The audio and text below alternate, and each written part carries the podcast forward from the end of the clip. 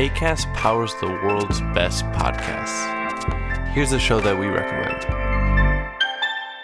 I'm Vanessa Zoltan, and I'm a Jewish atheist non denominational chaplain. And I'm Matt Potts, and I'm an Episcopal priest and a professor at Harvard Divinity School. And we co host the podcast Harry Potter and the Sacred Text, which is a week by week read through of the Harry Potter books, where we treat those books as if they were sacred texts. What we mean by that is not that we think that the text is perfect or that we respect their author, but that they can teach us how to be more loving in the world. Listen to the show on the ACAST app or wherever you get your podcasts. New episodes drop on Thursdays.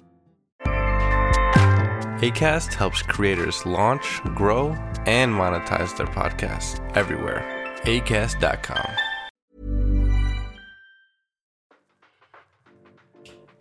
Hola a todos, bienvenidos a Wrap It Up, el podcast de tecnología audiovisual en español producido por Cinema 226. En el Wrap It Up de hoy concluimos con nuestra serie dedicada a Larry Orbiter. Hablaremos sobre el hardware de esta luz y algunos accesorios compatibles con ella. Vamos a ello.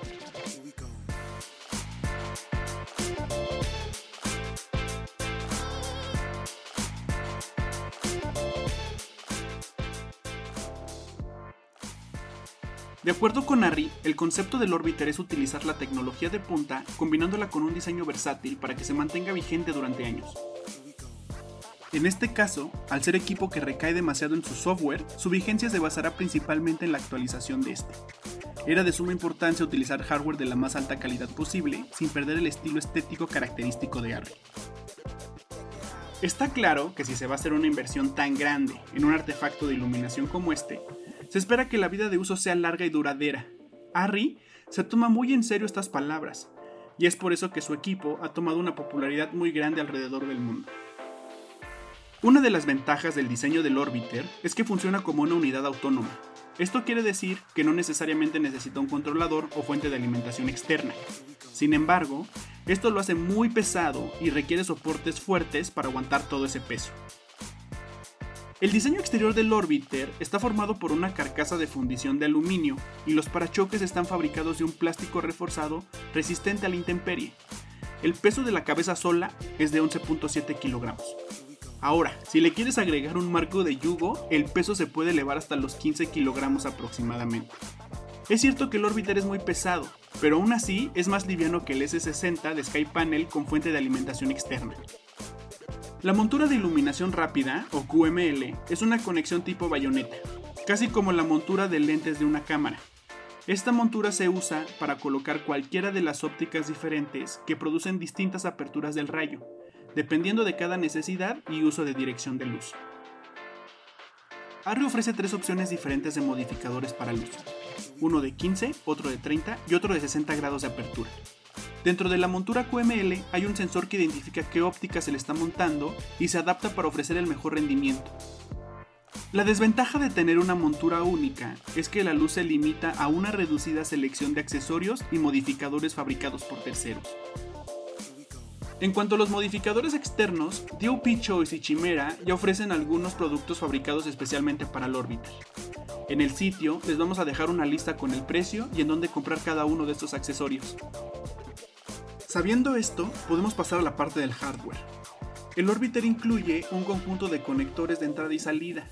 Estos son dos puertos Ethercon, dos puertos USB-A utilizados para las actualizaciones de software y periféricos externos, un puerto de entrada y uno de salida de XLR de 5 pines que se utiliza para la conexión de MX, y el puerto XLR de 3 pines que es utilizado para una central eléctrica de 48 volts. Un puerto para tarjetas SD, un puerto de USB-C que se utiliza para la conexión y mantenimiento del Orbiter y una conexión LIMO a la que puedes conectar una cámara de ARRI y grabar la metadata de la luz a la cámara. El procesador interno del Orbiter es cuatro veces más rápido y con mucha más memoria que el Skypanel.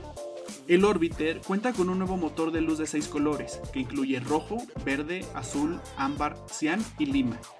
Si estás interesado en este tema, recuerda regresar a la parte 1 de esta serie de Harry Orbiter.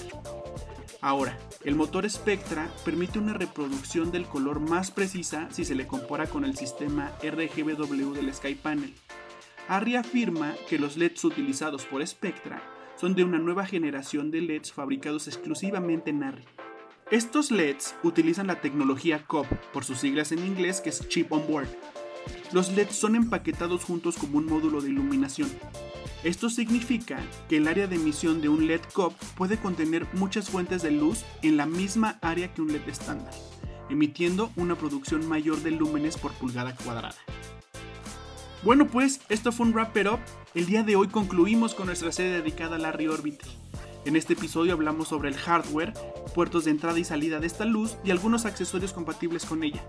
Recuerden checar el episodio 1 y el episodio 2 en donde hablamos sobre el iOS y toda la descripción general de la luminaria de ARRI. No olviden checar el sitio, ya que ahí les vamos a dejar la lista con el precio y en dónde comprar los accesorios de los que acabamos de hablar el día de hoy. Nos vemos en la próxima.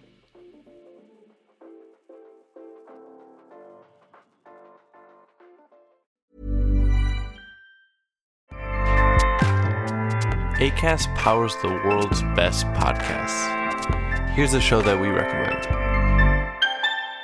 I'm Vanessa Zoltan, and I'm a Jewish atheist non denominational chaplain. And I'm Matt Potts, and I'm an Episcopal priest and a professor at Harvard Divinity School. And we co host the podcast Harry Potter and the Sacred Text, which is a week by week read through of the Harry Potter books, where we treat those books as if they were sacred texts. What we mean by that is not that we think that the text is perfect or that we respect their author, but that they can teach us how to be more loving in the world. Listen to the show on the ACAST app or wherever you get your podcasts. New episodes drop on Thursdays.